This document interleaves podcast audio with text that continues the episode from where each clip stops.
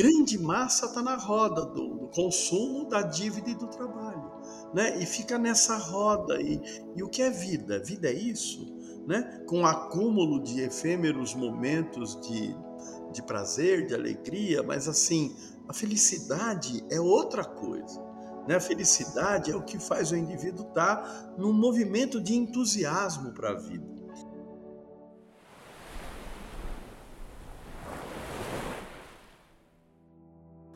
Esse é Valdemar Magaldi, formado em psicologia, especialista em psicologia junguiana, psicossomática e homeopatia. Ele é mestre e doutor em ciências da religião. Eu sou Luciana Branco e esse é o que sei de mim, criado especialmente para o Movimento Infinito. Fundado há cinco anos pelo Tom Almeida, o movimento promove conversas sinceras sobre a vida e a morte. E uma vez por ano, Tom faz o festival de mesmo nome, com uma programação super especial que temos a honra de fazer parte neste 2022. Você pode estar se perguntando para que pensar na morte, e a gente aqui sabe que a consciência da finitude pode ser uma grande professora para a vida. E vamos falar sobre isso nessa série especial. O caminho do autoconhecimento exige coragem. Eu gosto de dizer que não há pílula mágica. O que vale é o que você sabe sobre você e como você age na sua própria vida e no mundo a partir do que você sabe. Bem-vindos ao Que Sei de Mim, edição especial Festival Infinito. Bem-vindo, Valdemar, e obrigada por ter tempo para conversar com a gente. Agradeço eu, Luciana, e espero poder agregar possibilidade de reflexão em cima de fato deste tema que é angustiante, mas importante e necessário, né? Porque quem não, não se entrega para a própria morte, também não se entrega para a vida. A morte e a vida são complementares sempre e nunca antagônicas. É isso. Eu vou apresentar um pouquinho mais você para quem nos ouve. O Valdemar é meu mestre e fundador do IGEP, o Instituto Jungiano de Ensino e Pesquisa, do qual eu sou uma estudante recente na pós-graduação de análise junguiana. Em todas as aulas, Valdemar, eu quero compartilhar aqui com quem nos ouve, e textos e os vídeos que você publica, eu sempre sinto um convite muito corajoso para isso que você acabou de dizer, né? Um convite para um mergulho de verdade na vida, nas nossas dores e nas delícias.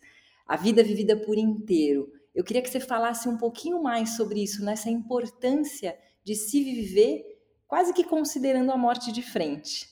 É, bom, primeiro, é, eu acho que o nome do próprio programa, né, o que sei de mim, né? Infelizmente, as pessoas acham que o autoconhecimento é aquilo que eu sei de mim e está muito ligado a essa história de vida ou aquilo que falam de mim. Mas as pessoas esquecem que mais importante do que quem eu sou é o que eu sou. E agora, quando a gente pensa no o que eu sou, aí você vai ter que rever algumas questões, porque o, o, o, nós somos universal e carregamos uma quantidade enorme de experiências de toda a vida senciente até nós, que a gente chama de inconsciente coletivo, e que é um grande potencial de realização, mas também somos particulares. E esse é o grande desafio quando a gente está diante, por exemplo, de uma doença. Ela tem um aspecto universal, né?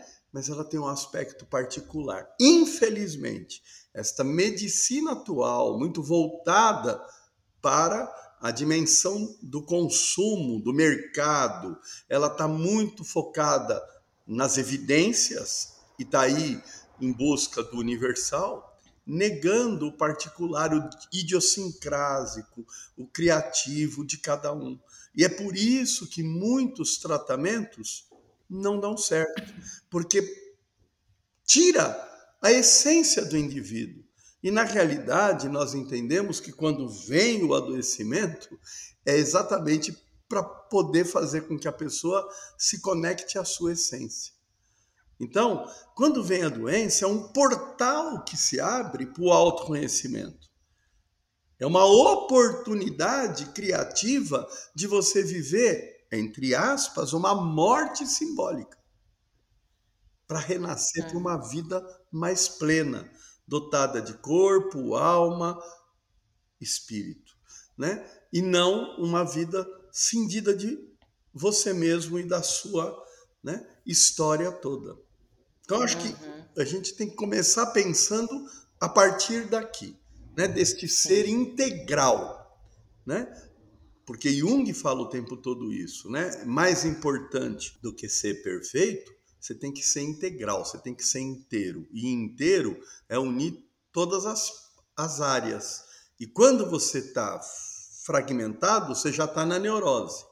E a neurose é que vai produzir sintomas de adoecimento físicos, uhum. psíquicos e assim por diante.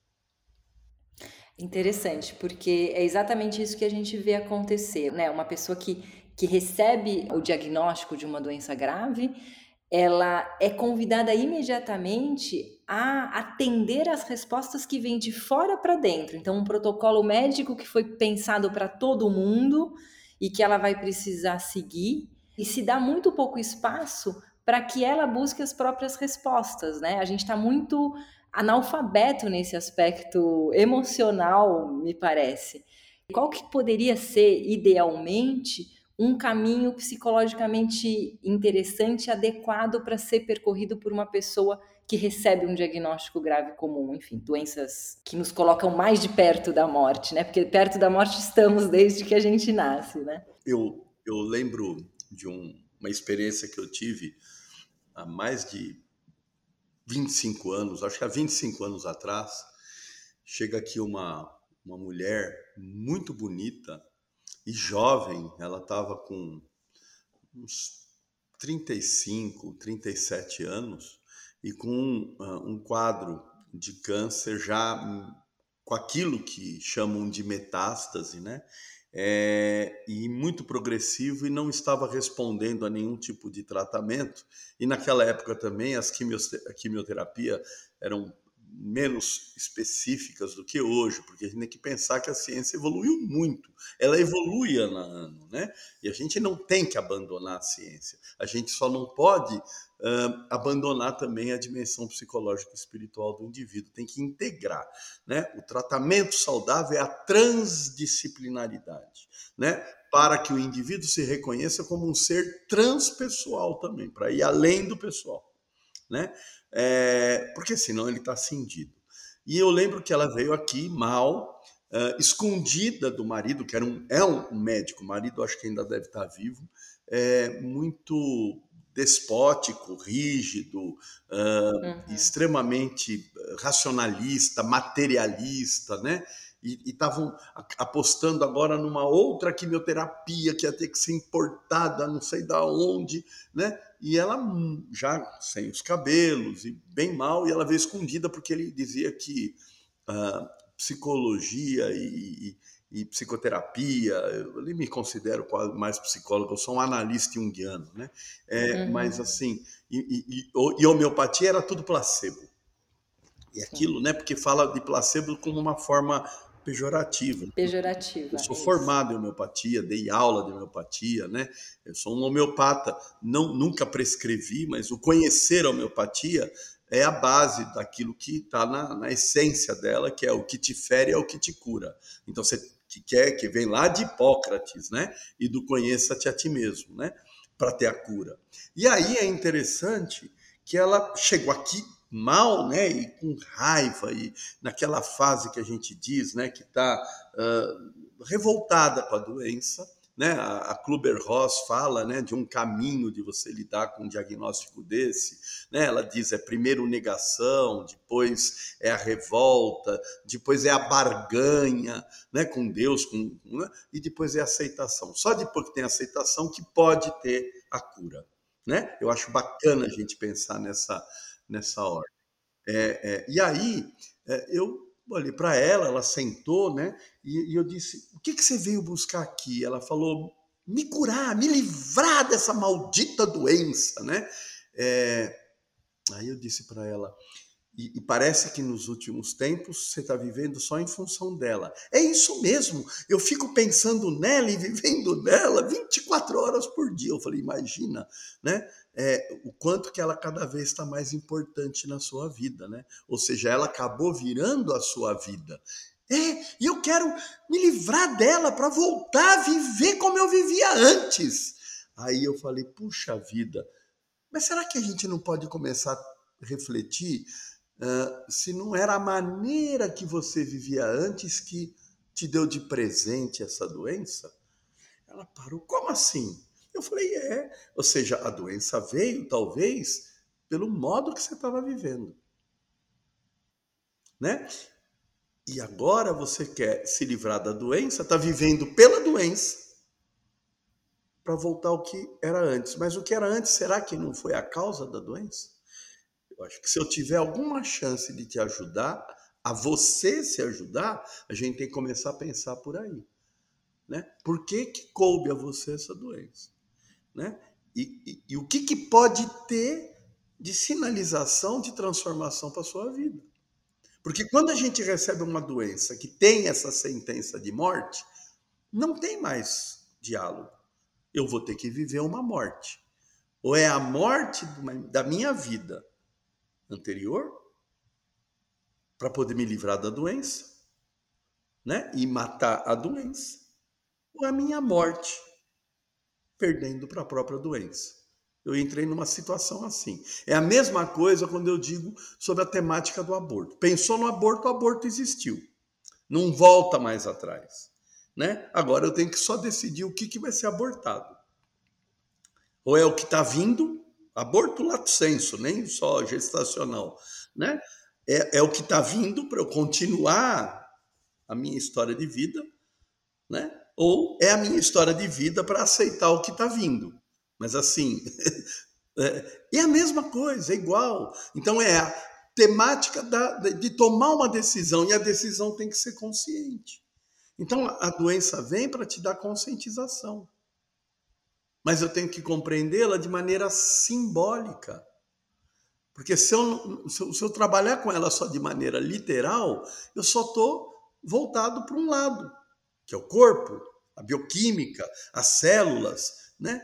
E eu não estou entendendo que simbolicamente eu integro a alma, o espírito, o sentido da vida, a transcendência, e aí a coisa ganha outras dimensões. E a hora que ela parou e disse: Eu estou entendendo, mas está difícil falar. E eu falei: Me diz uma coisa, você vivia em pleno bem-estar? Lembrando que bem-estar é eu estou aonde, com quem, como, da forma que eu gosto e queria estar. Ela começou a chorar e falou: Não, eu tenho um casamento absolutamente abusivo. Meu marido é 20 anos, 25 anos mais velho que eu, ele me pegou da minha família, minha família me vendeu para ele. Né? Porque ela era muito bonita mesmo, e ela tinha 17 anos, o cara era 25 anos mais velho, um médico pegou ela e, e, e ela teve dois filhos e ela vivia uma vida despótica. O marido dela era o Barba Azul lá da, do conto de fada, né? É, e ela vivia daquele jeito. Né? E aí ela faz um câncer. Né? Dentro Isso, né? Porque é um enfrentamento, porque a gente entende que é um desejo de enfrentar, como ela não consegue enfrentar conscientemente, e ela saiu da vida, porque ela encontrou um outro caminho. Aí eu lembro que eu pedi para ela assistir um filme do Akira Kurosawa, de 1955, 56, é antigo, né? É em branco e preto, que se chama Vida. Não sei se você assistiu, Luciano. É lindo. E esse o Kurosawa ele era um, um, um, cara maravilhoso, né? Eu lembro dos filmes dele, né? Der Surza lá, uh, Sonhos, né? Mas assim, este Vida é fantástico. É a história de um japonês que trabalhou uh, 40 anos sem nunca atrasar, sem nunca faltar, aquela coisa assim, bem, né? Uh, transtorno obsessivo compulsivo, né? Clássico ficou viúvo, sozinho, e, pá, e se aposentou. E a hora que ele se aposentou, ele ficou absolutamente perdido, né? 40 anos lá, né, numa rotina absoluta, né? De repente ele começa a ter um mal-estar, descobre que está com câncer de estômago, que é uma doença muito comum no Japão. E aí ele vai ao médico. E quando é diagnosticado, ele fica feliz lá por dentro. Porque agora ele volta a ter relógio, ele volta a ter rotina para tomar o remédio, para ir no médico para fazer quimioterapia. Ele, ele encontrou uma, uma, um outro fazer. Então ele vivia num fazer e encontrou um outro fazer. Só que, no meio disso, ele teve uma sorte. Ele foi visitar os netos e descobriu que os netos, eu estou dando spoiler do filme, mas é, é, é importante como uma referência. É, os netos não tinham onde brincar. Porque era um Japão pós-guerra, de reconstrução, viviam naqueles né, residenciais, tudo árido, sem nada, né? O japonês ele tem uma relação com a natureza, né, com a cerejeira em flor, com, né? E ele ficou tão desconfortável com aquilo que ele resolveu tentar encontrar um lugar para fazer um lugar para as crianças brincar, né? Para ter natureza, para ter diversão. E ele foi atrás de um abaixo assinado, tal, esqueceu da doença. E a doença esqueceu dele. E é maravilhoso, né? Porque no fim ele está lá, né? É, o, o, filme, é, é, a, a, capa do, do vídeo, inclusive, é, é ele numa balança, né? Que é a inauguração do, dizendo: eu precisei desperdiçar 40 anos da minha vida vivendo só de manutenção, né? Uh, arranjar uma doença para depois descobrir o que é viver, o que é a vida. Viver é servir. Ou seja, você tem que ter um sacro ofício, um ofício sagrado para a sua vida. E quando o indivíduo está vivendo por viver, não tem entrega. Entrega mesmo. E essa entrega é como morte, porque você se entrega de corpo e alma. E aí você vive. Você morre e renasce o tempo todo. Né? Eu, eu acho isso. A Cecília Meirelles tem um poema lindo, né? Que fala: Você tem medo. Tem medo de quê? De morrer? Você morre todo dia, renasce todo dia e vai descobrir que você é eterno quando você entra nessa roda do dia a dia. É linda essa poesia da Cecília. Então é por aí, né?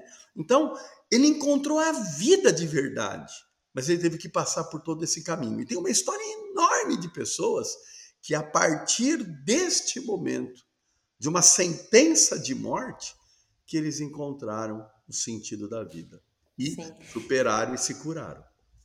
Você diria, a partir dessa perspectiva da doença como um chamado para o sentido da vida, que talvez essa falta de sentido que a gente tá, tem vivido como sociedade, né? Uma sociedade materialista, o grande sentido é comprar mais.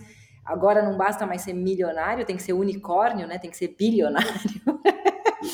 Então, você responsabilizaria esse nosso olhar ultramaterialista de hoje pelo aumento do número de casos de doenças graves, como a gente vem vendo? Com certeza. Tem que ser trilionário, é o objetivo agora do Elon Musk. Ah, é, do Elon Musk, é, é verdade. Trilionário, né? É, mas é isso mesmo, né? Porque é, é aquilo que eu, que eu já disse, né? Lá do meu doutorado, né? Quando fiz o, o livro Dinheiro, Saúde e Sagrado, né? Eu acho que esse livro ele, ele mostra muito isso. Assim, a grande massa está na roda do, do, consumo, da dívida e do trabalho, né? E fica nessa roda. E, e o que é vida? Vida é isso, né? Com acúmulo de efêmeros momentos de, de prazer, de alegria, mas assim, a felicidade é outra coisa. Né? A felicidade é o que faz o indivíduo estar tá num movimento de entusiasmo para a vida. O Jung diz assim: olha, toda vez que o indivíduo está cindido, né, separado do si mesmo, e o si mesmo para Jung, ele, a gente chama de arquétipo central, ou de representação de Deus em nós, não Deus metafísico, Deus psicológico, né? o sagrado que está em você, né? você desconectou disso, você está vivendo uma vida absolutamente sem sentido. Né? E aí o self, o si mesmo, esta representação divina em nós, ela vai de alguma maneira mobilizar. De que maneira? Manda angústia primeiro, manda sonhos, manda eventos de sincronicidade, né, que são as, as coincidências significativas que te mobilizam, né? Manda uh, insights criativos. E se nada disso funciona, manda doença. Uau! Então, assim, gente, eu ia te perguntar isso agora. Você acha que recebemos, antes de um diagnóstico, recebemos sonhos, recebemos intuições, recebemos mensagens de, da vida dizendo: Ei, Acorda. olha eu aqui. Acorda. Acorda no coração, né? Acor, cor, coração, né? Onde que está teu coração? Tem coração aí? Se tem, vai. Mas se não tem, vai encontrar onde que está o coração. Né? Vai encontrar que está o... Né? E isso vale também para as experiências do dia a dia. Você pega, por exemplo, um dos livros que eu mais gosto quando eu posso dessa aula né, na, na, lá no IGEP, né, nos cursos de psicologia indiana, é, é, a aula Resposta a Jó, que é um livro fantástico Jung. Né? É, é, e a história de Jó ela é uma história psicossomática. Né? Quem é o Jó? O Jó era um cara que estava maravilhoso, né? Bom casamento, filhos legais, uma fazenda próspera, empregados todos uh, saudáveis e, e, e, e, facilitadores, né? Para cada vez mais prosperidade. Era um, uma virtuosidade total, né? Assim, a vida dele estava ótima, saúde, dinheiro, né? amigos, funcionários. O que, que mais ele queria, né? De repente, ele é vítima de uma aposta de Satanás com, com, com, com Javé, né? e ele começa a perder tudo. Né? Ele primeiro perde a, a, a, riqueza, depois ele perde os amigos, depois ele perde a própria família e de repente ele fica doente, tá cheio de pústulas. Né? E aí a questão dele é como pode um indivíduo sofrer tanto ignorante do seu pecado?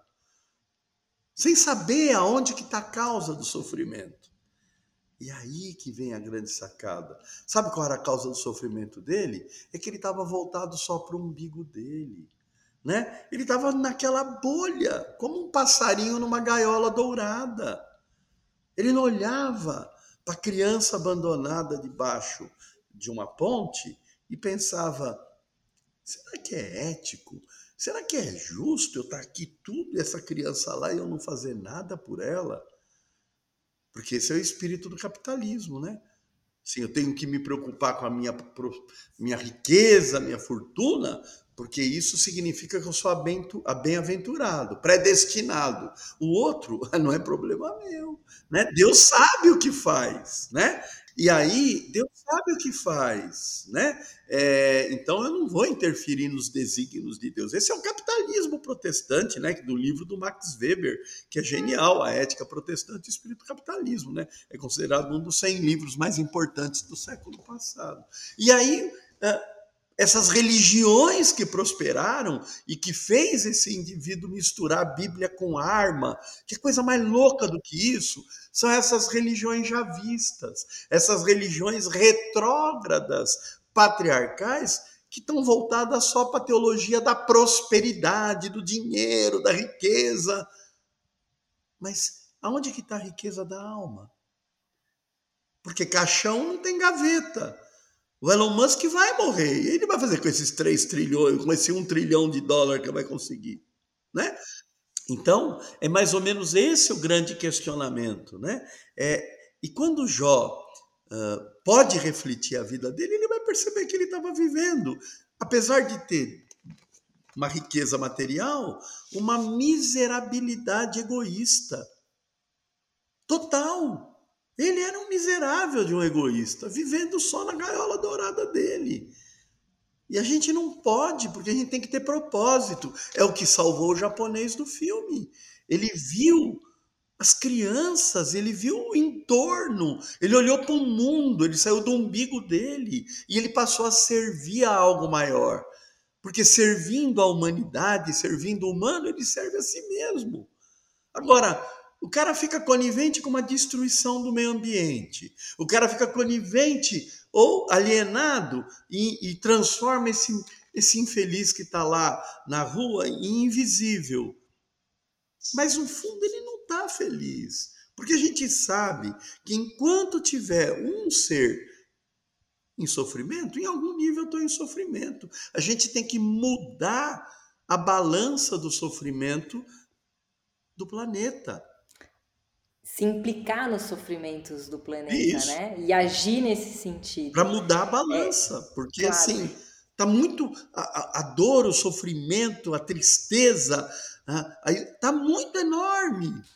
E cada vez mais. A gente tem que voltar a equilibrar. E estão enormes também, cada vez mais, a quantidade de possibilidades de anestesia né, e de distrações para os nossos próprios sofrimentos e para os sofrimentos alheios. Então, tudo que a gente pode imaginar, de remédio a maratona de Netflix, passando por redes sociais, álcool, enfim para que a gente não se conecte a tudo isso. Então, é uma sociedade fadada às doenças, porque a alma vai estar tá pedindo para a gente acordar o tempo inteiro. Na realidade, Luciano, os estudos mostram que 60% a 70% do tempo e do dinheiro investido na humanidade é para atividades que de alguma maneira rebaixam a capacidade da consciência crítica, que alteram o estado de consciência. As pessoas não têm, não têm consciência que elas estão fazendo tudo para diminuir o estado da consciência. A gente fala, olha, a cura está na ampliação da consciência. Só que ampliar a consciência leva para essa questão angustiante de olhar o meio ambiente, olhar o excluído e per perguntar qual é a minha parcela de contribuição nisso. Como as pessoas não, não conseguem dar conta disso, elas se alienam e ficam consumindo coisas que produzem o quê? Um rebaixamento da capacidade da consciência.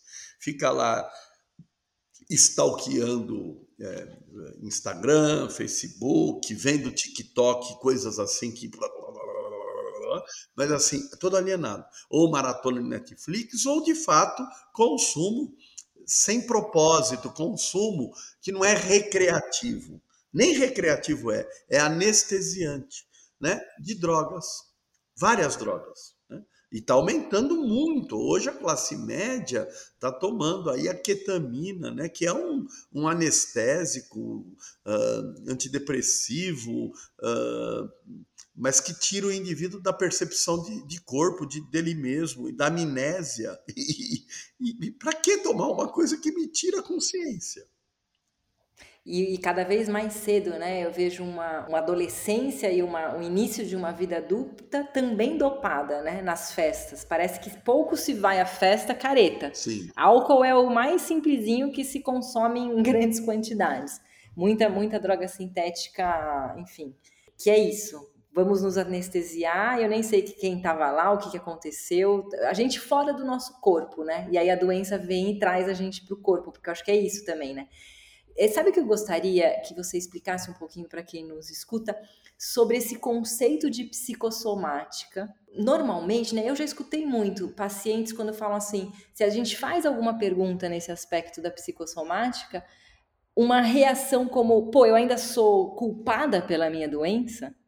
Então conta um pouquinho sobre o que é psicossomática e também uma faz um, um comentário sobre esse olhar que às vezes se dá sobre culpa de estar doente.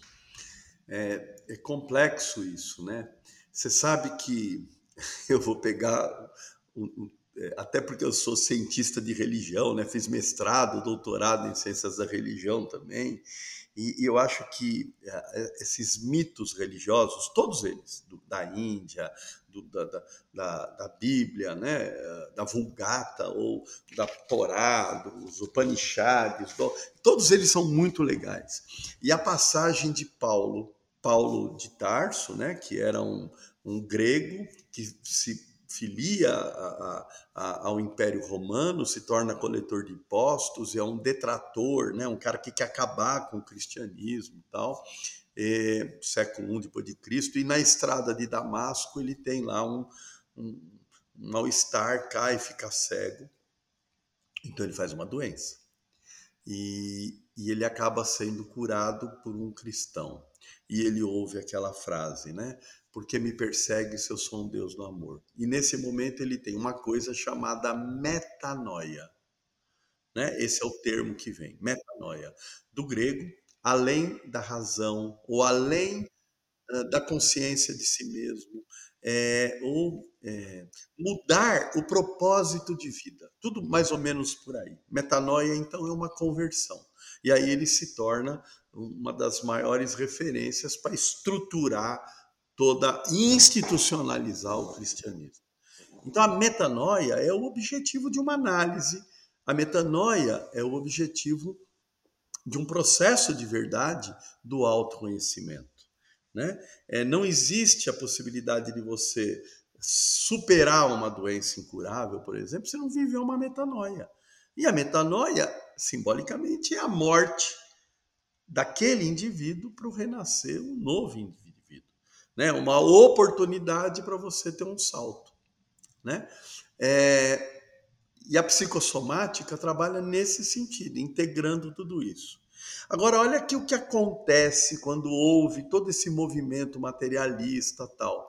Na própria Bíblia, na Vulgata, que é a Bíblia mais conhecida, a palavra metanoia ela foi substituída.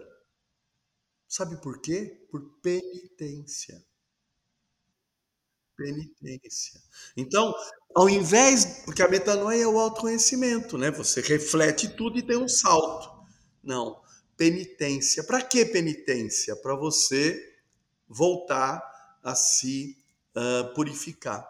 Né? Então, a penitência é dada através de um castigo, e castigo tem a ver com castidade, para você se tornar puro outra vez. E não questionar o porquê, o para que aconteceu aquilo na sua vida. Não, não, você só tenta se purificar, fica casto outra vez, né? E, e mantém tudo certo. Porque se você, de fato, né, é, vive a metanoia, você dá um salto e você pode mudar a sua forma de viver possa passar a questionar os, o sentido, o significado, o porquê, o para quê. Você passa a ter consciência de você mesmo. E com consciência de você mesmo, você tem uma coisa que incomoda esse padrão escravocrata que ainda vivemos, só que agora, ao invés de ter um feitor com chicote, tem o quê? E que é ainda mais invisível, né? Lógico. né? Porque não tem o chicote ali. Então a gente é chicoteado o tempo inteiro sem nem sem saber, saber, de onde está vindo. Né? E aí já pensou, mas o, o, grande, o grande castigo qual que é? Né? Ser negativado, né? Ou seja, perder o cartão de crédito, não ter dinheiro, né? Então você vira um escravo agora financeiro, né? É, e para o sistema, não vale a pena o indivíduo ter autoconhecimento, autocrítica, porque ele vai ter autonomia, e com autonomia ele vai questionar todo esse sistema. Ele deixa de reproduzir de forma uh, alienada e unilateral as coisas. Né? Então, voltando, é, a saída é a metanoia.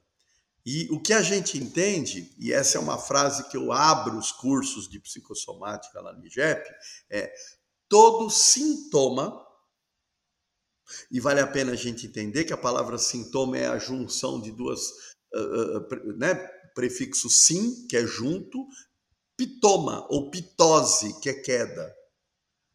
Pitose de pálpebra. Então, todo sintoma, que é uma queda, e toda queda é uma tomada de consciência, né? A primeira queda é do homem adâmico com a Eva, que comeram o fruto do conhecimento e aí a partir de então tiveram que sair daquele paraíso infantil mágico, né, e passar a ter consciência e atividade uh, consequente para a vida.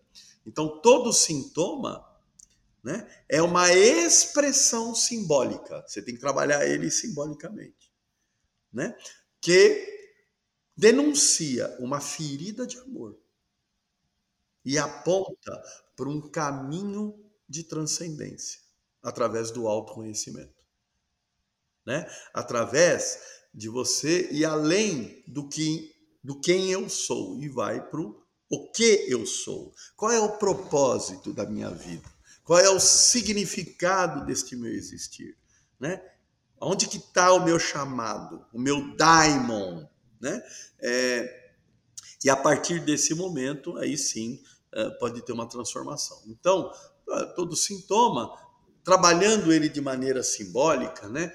Qual é o tipo de doença que surgiu, em que órgão que é, como que ela se manifesta, você vai ter vários tipos de instrumentos para dar para o indivíduo essa consciência reflexiva, para entender, né? Poxa, um problema no rim, o rim está muito ligado à questão de território, porque aparelho geniturinário, por exemplo, está ligado à mudança das espécies que saíram da água e foram para a terra. Só os animais que saíram da água e foram para a terra, do anfíbio para o réptil para frente, é que tem sistema geniturinário. Então, o sistema geniturinário já marca evolutivamente o quê? Uma mudança de território. E não é à toa que os animais usam a urina como demarcar território. Então, se eu estou com uma doença nessa área, será que eu não tenho que questionar se eu estou com algum conflito de território? E aí, território simbolicamente, né? O território do meu casamento, o território do meu trabalho, o território uh, de vida. Né? Sim, eu ia te perguntar isso, e aí eu fiquei, até, eu fiquei até constrangida de fazer essa pergunta, mas se abriu agora, que seria assim, bem materialista. Existe nesse pensamento psicossomático quase que uma tabela, porque acho que quem está nos escutando agora e está com um diagnóstico vai falar: tá bom, eu estou com um diagnóstico no meu ouvido, o que, que o ouvido significa? Para dar essa pista de reflexão. Existe essa organização ou cada indivíduo é uma, um indivíduo e a análise necessariamente precisa ser individualizada? Isso mesmo. É, é aquilo que a gente já falou logo no início. Nós somos universais e particulares simultaneamente. Então, do ponto de vista do universal, sim, existe indícios que a gente pode levantar como perguntas, né? Porque uh, gente sabe se o rim está ligado ao território, o ouvido está ligado ao que eu estou escutando ou, ou, deixando de escutar, a fala, o que eu estou falando ou deixando de falar. Aliás, tem um artigo meu no site do IGEP, antigo, e, e, e, talvez valha a pena a gente pensar, né? E esse artigo gerou muita polêmica. Eu sou um cara meio polêmico, mas eu não ligo muito para isso. O, o, até o, o, Conselho Federal de, Psicologia mandou eu tirar. Eu falei, não vou tirar, uh, porque não tem sentido nenhum. E, e eu enfrentei e ficou lá. Que é assim: uh, foi quando o Lula, nosso atual, futuro presidente, né? É, ele teve o câncer de laringe. E eu lembro que eu sempre fui um cara de esquerda, né? É, não esquerdopata, mas de esquerda no sentido de pensar de uma maneira social, inclusiva, né? Uh, e não uh, territorialista e exclu excludente, né? É, ser de esquerda é isso, né? É, e eu lembro que é, quando ele teve esse câncer de laringe, um colega médico, psiquiatra, que já estava com raiva, porque o Lula ele desperta muita, muita raiva, né? Falou, nossa, bem feito. Quando ele falou isso, o cara é médico, né? Psiquiatra. Eu fiquei, fiquei mexido com aquilo e resolvi fazer um artigo, citando exatamente, começando a partir daí né? Que um profissional de ajuda tal, que sabe que todo sintoma é uma, uma janela de oportunidade para o autoconhecimento, né? Ao invés né, dele ter uh, entendido, né? Porque ele falou bem feito como se fosse uh, castigo mesmo, né? É, diferente do que essa fala que o próprio Lula, e isso demonstra que ele teve um salto sim, quando ele foi falar da Covid, assim também como eu tenho vídeos que eu falo da Covid, né, o que, que significa Covid nesse momento do mundo, uh, que ele disse, né, ainda bem que veio a Covid, mas no contexto, para as pessoas repensarem o que estão fazendo com o planeta e com a vida, né? Uh, mas como ampliação de consciência. E aí, obviamente, descontextualizaram e falaram, tá vendo? Né? Eu, eu, ele, ele, ele, ele acha que o Covid foi bom que veio, tal, mas assim, é a mesma coisa, ainda bem que veio a doença para eu poder me autoconhecer, me transformar e dar um salto. Né? É, é, é, é, um, é, um, grande filme do William Hurt, que faleceu há pouco tempo, esse ator, chamado Um Golpe do Destino, que vale a pena assistir também, é maravilhoso, que é uma lição de psicossomática. Ele é um médico e faz um câncer exatamente de laringe. Né?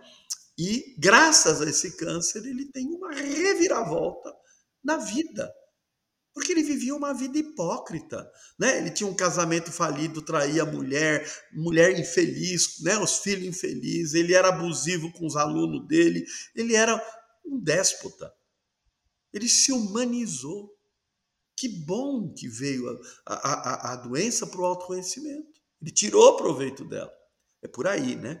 Mas, então, voltando, câncer de laringe do Lula, é o artigo, né? Uh, e o nome do artigo é Lições de Psicossomática, câncer de laringe do Lula. E aí eu dou continuidade. O grito do não dito ou do maldito.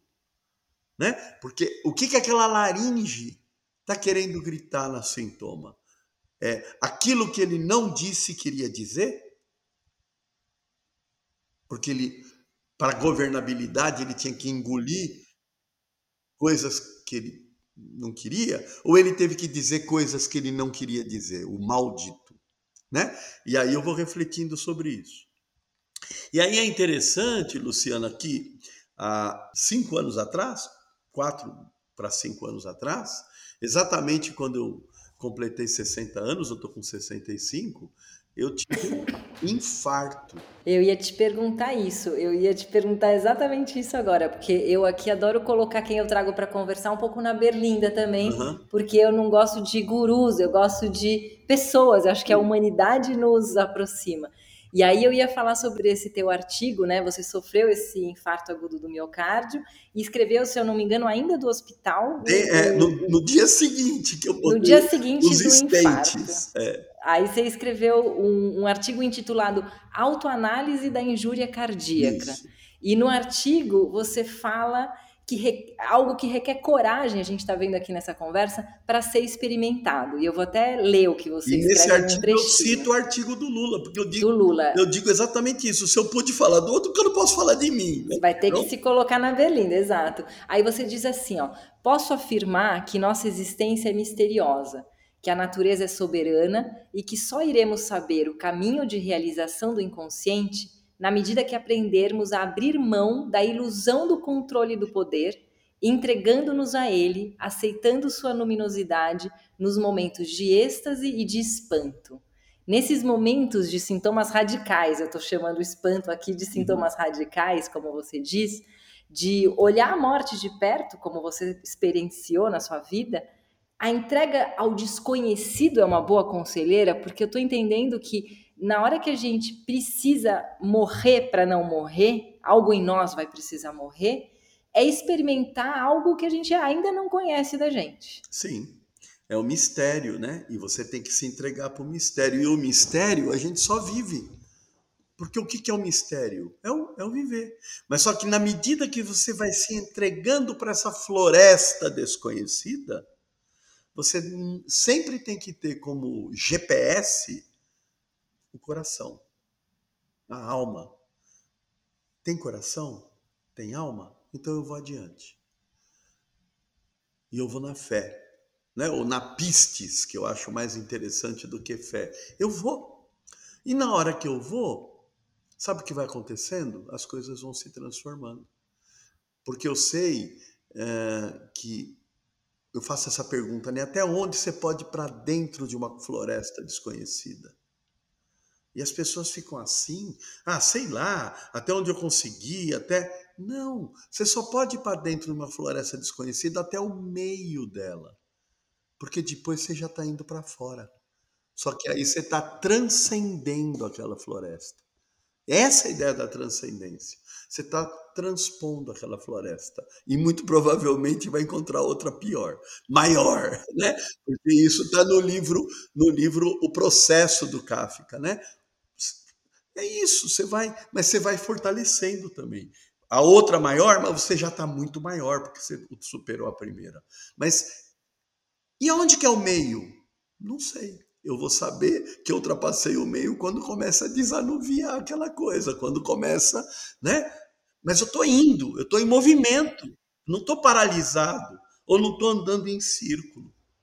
E enxergando a vida, como você está falando, me, me, me, dá uma sensação de enxergar a vida como uma grande aventura, né? A gente não está aqui para. A gente está aqui para experimentar e, e, e, servir, como você diz, algo muito maior. E Senão a gente fica numa. Se espantar. Maravilhoso. E ter os momentos né, de êxtase também. Eu acho que é isso, é tudo isso que pode acontecer numa vida que não é anestesiada. Que é, que é o caminho oposto do que a gente está sendo convidado o tempo inteiro para fazer. É isso. É uma palavra que, que é, eu falava muito, e agora o Krenak, o Ayrton Krenak, está falando bastante, o Copenau também, né? Que é fruição. Eu acho genial essa palavra. É se entregar para a fruição. Mas se entregar para a fruição pleno do que está acontecendo, olhando ao seu redor, compreendendo o que está lá. Né? E aí, voltando, quando eu tive essa experiência do infarto, que foi uma total surpresa, né? Assim, 60 anos, absolutamente saudável, tinha feito há um mês todos os check-ups, tudo perfeito. Colesterol, ácido úrico, pressão arterial normal, tudo, tudo, tudo, tudo, não tinha nada, nada, nada. Né? Fiz ecodoppler, tudo perfeito. Estou atendendo aqui um ex-aluno que é advogado, né? Tenho, atendo ele até hoje, inclusive, o Gil. De repente eu começo a sentir a formigar minhas mãos, eu começo a ficar desconfortável, a minha Simone atendendo lá embaixo. Aí eu, eu interrompo dez minutos antes da sessão, ele fala, tá tudo bem, Valdemar? Eu falei, não, eu tô meio estranho, mas assim, vai embora, vai embora que eu vou ver o que está acontecendo. Ele foi, você quer? Não, não, tá. Fui lá medir a pressão, estava 20 por 10, 20 por 12, né? Nunca tive pressão assim. É, eu tenho os equipamentos aqui, aí na hora eu já fui para o hospital. Nem avisei a Simone. A minha secretária não tinha chegado ainda. E cheguei lá já no autodiagnóstico, estou infartando. Né? E aí eu passei pelo primeiro calvário. Um infeliz de um médico, olha o nome, Ícaro. Não, não é infarto. Eu falava, é infarto. Aí ele começava, media, não tem os índices. Eu falei, você vai esperar os índices para poder, né? E, e, eu com aquela dor, dor, parece um elefante aqui, né? E, e eu fiquei três horas lá brigando com o cara para ele aceitar que eu estava infartando. E eu perdi massa cardíaca por causa desta questão, inclusive. Fiquei com uma lesão no coração. Pequena, né? E aí eu fiquei mais uma vez também experimentando o que é o by the book, né? Esse médico, né? Que não ouve o subjetivo do, do, do, do doente, do cliente. Ele está vendo só a medicina. Eu, eu sofri isso, né? Três horas de dor absoluta, o cara me dando um monte de remédio para aliviar a dor, né? E eu falava, eu não estou com uma doença eh, psicossomática, eu não estou passando por nenhum nervoso, eu acabado de voltar de umas férias maravilhosas, está tudo normal. É um infarto, é alguma coisa que está entupindo aí no meu coração. E só quando foi fazer o, o, o catéter, que aí o cara falou: Meu, você está com uma obstrução que daqui mais duas ou três horas você ia morrer. Que experiência. E eu estou normal agora outra vez, porque agora eu estou monitorando tal. É, é, é uma incógnita. E aí, quando eu escrevi isso, era a fotografia do meu momento, né? E, e, que eu coloco, né? Que será que não é porque eu tinha, eu, eu sempre imaginei que eu tinha um outro chamado além de todos os meus chamados, que era fazer uma clínica escola para dependência química, né? Eu acho que está tá escrito aí nesse é, e, e, aí eu fiquei questionando, né, se eu iria. E naquele momento eu achava que eu ia arregaçar as mangas, abrir mão de uma parte das coisas que eu estava fazendo para ir para isso. Hoje, se eu tiver que reescrever, eu não reescreveria, porque também não está sendo honesto com, aqui, com aquele Valdemar daquele momento, né? É, eu não, não, não, não, não colocaria essa ideia, porque eu entendi que isso passou, não, não, não cabe em cima de tudo que eu já estou fazendo. Né? Eu estava num excesso, eu estava querendo dar demais, e eu acho que eu já estou dando o suficiente, então tá tudo certo, né? É por aí. É interessante isso, por isso que tem data, né? A gente é. não precisa ficar apegado ao que a gente disse. Acho que parte das mortes é isso, né? Eu disse sim, mas agora eu posso, tenho a liberdade de dizer não porque eu sou uma outra pessoa. E quem que é? Você acha que já falou um pouco agora, mas quem, o que, que mudou do que você sabia sobre o que você é para o que você sabe agora depois do infarto? É, você sabe que eu, eu acho que uma das coisas que mais é, me pegou e que tem a ver com o que a gente acabou de falar agora, da fruição, da entrega, do mistério. Eu lembro que a primeira vez que eu li o Memórias, Sonhos e Reflexões do Jung, é, isso há 40 anos atrás, eu me apaixonei pelo Jung há 40 anos e nunca mais deixei de. Né? Eu, eu sempre falei algumas coisas é, e, e às vezes é, é, eu acho que às vezes eu falava mais como um papagaio do que pleno, né? É, e eu acho que o grande diferencial que aconteceu foi isso mesmo. Eu, eu sinto que agora eu estou muito mais inteiro, muito mais verdadeiro. Eu não sei se você assistiu um documentário ou viu um livro de um cara chamado Randas, que é o Alpert, né? E que foi despertado com 80 e poucos anos, com um acidente vascular cerebral, onde ele fica paralisado. E aí ele começa a colocar em xeque toda a história do guru, né? Porque ele era um cientista de Harvard, vai para a Índia, vira um guru, cria um ashram enorme, fala coisas maravilhosas, mas quando ele tem o confronto com a morte, ele entrou na paura, né? E aí ele começou a questionar o quanto que ele falava que nem papagaio, mas não estava inteiro naquilo. E eu acho que é mais ou menos isso. Quando eu li do Jung dizendo, olha, eu aprendi a dizer um sim incondicional para a vida.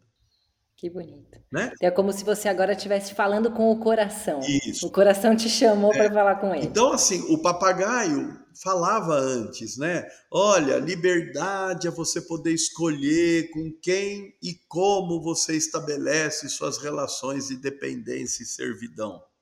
Eu continuo falando.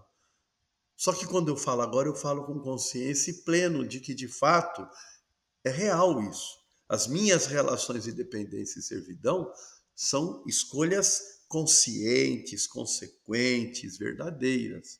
E não simplesmente uma frase bonita de impacto, né? Sim, que é muito fácil. O Osho fala isso, a gente pode ser um ego espiritualizado, a gente pode ficar repetindo Sim. coisas sem sentir. Lógico. É isso. Valdemar, é, para terminar, que a gente já está aqui no seu horário, no nosso horário, qual que seria o primeiro passo?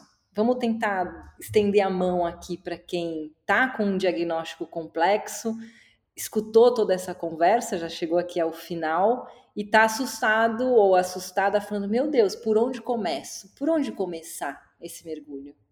Primeira coisa, eu acho que a gente tem que entender assim: ó, se veio isso, isso é um presente. E é um presente que tem a ver com a minha presença.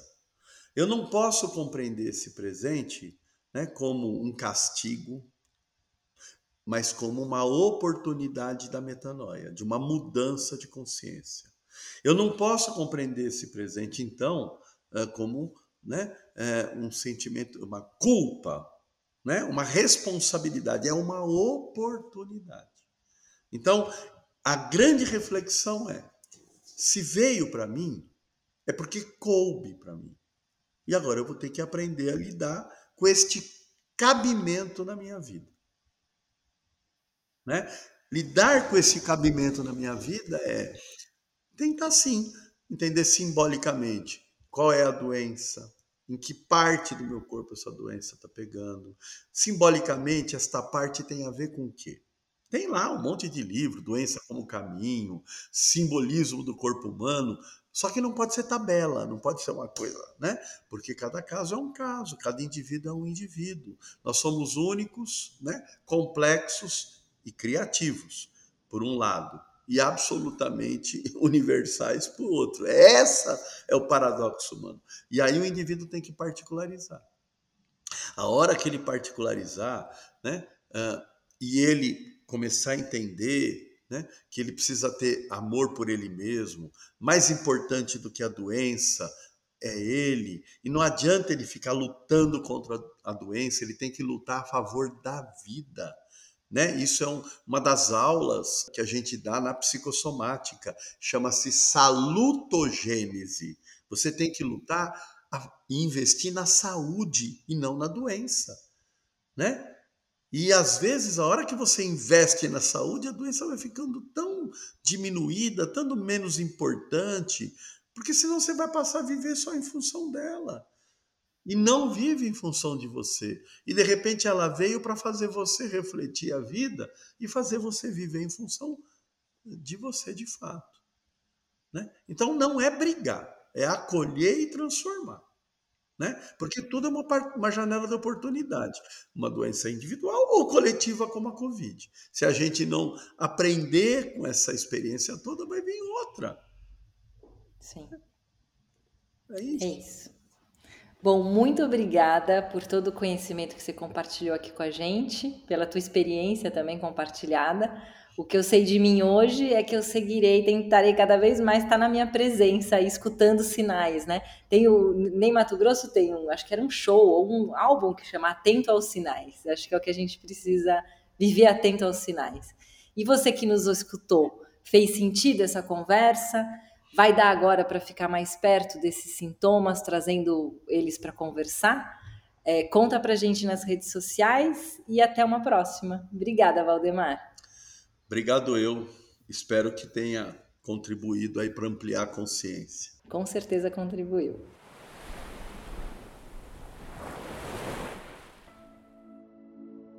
O que sei de mim é produção da Querovi Podcasts com apoio fundamental da Pepita.